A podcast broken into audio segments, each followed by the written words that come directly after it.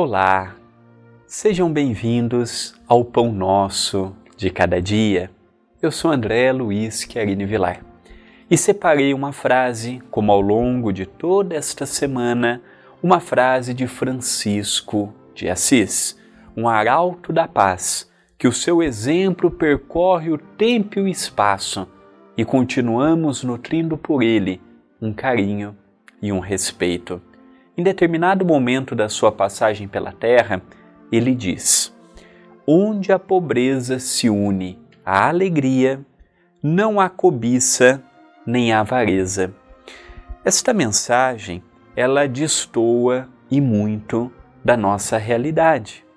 Mas é um convite que há quase mil anos Francisco de Assis fez que perdura até hoje. Francisco de Assis é de uma família abastada e teve a oportunidade na sua época de conhecer, de vivenciar as melhores coisas que a sua época tinha. Mas chegou um determinado momento que ele já não via mais sentido naquilo tudo que ele possuía.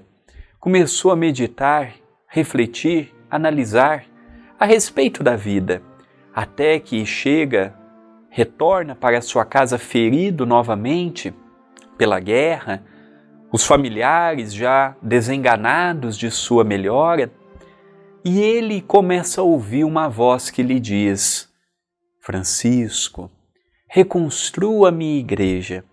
Ele, naquele auge da febre, do delírio, ele não deu muita importância. Conforme ele ia melhorando, ele continuou ouvindo as mesmas palavras: Francisco, reconstrua minha igreja. Quando ele melhorou, havia uma capelinha próxima dele chamada São Damião. E ele imaginou, ah, para reconstruir a capelinha, reconstruiu.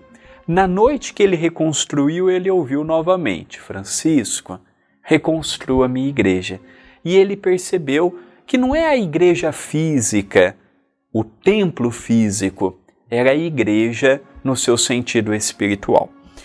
Quando ele fala de pobreza, nós imaginamos sempre a pobreza material, a fome, a desnutrição, a precariedade material.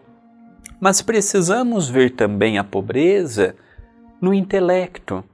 Quantas pessoas que não são bem intencionadas, não são dignas, mas o seu intelecto não é muito avantajado. A pobreza do amor, é o que nós vemos em todas as partes: intelectualidades e sumidades levantando-se aqui e acolá, mas uma pobreza de sentimentos. Hoje nós vemos uma pobreza tão alta quanto, ou tão grande quanto, a pobreza da fome.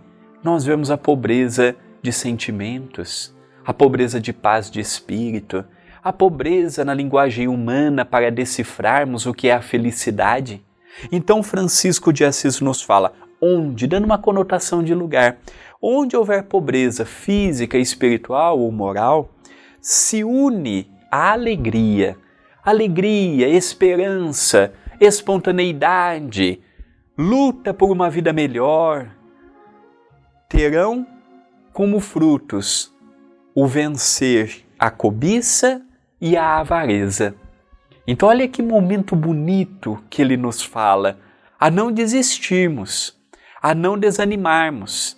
E quando nós vemos que frutos perigosos, como a cobiça, desejarmos o que o outro tem, desejarmos o que o outro possui, desejarmos estar no lugar do outro, ou quando vier a avareza, é meu, é minha, aquele sentimento intrínseco de posse, ele fala: calma, acautelai-vos para que isto não seja motivo de aflição. Então, no dia de hoje, vamos meditar um pouquinho nisto.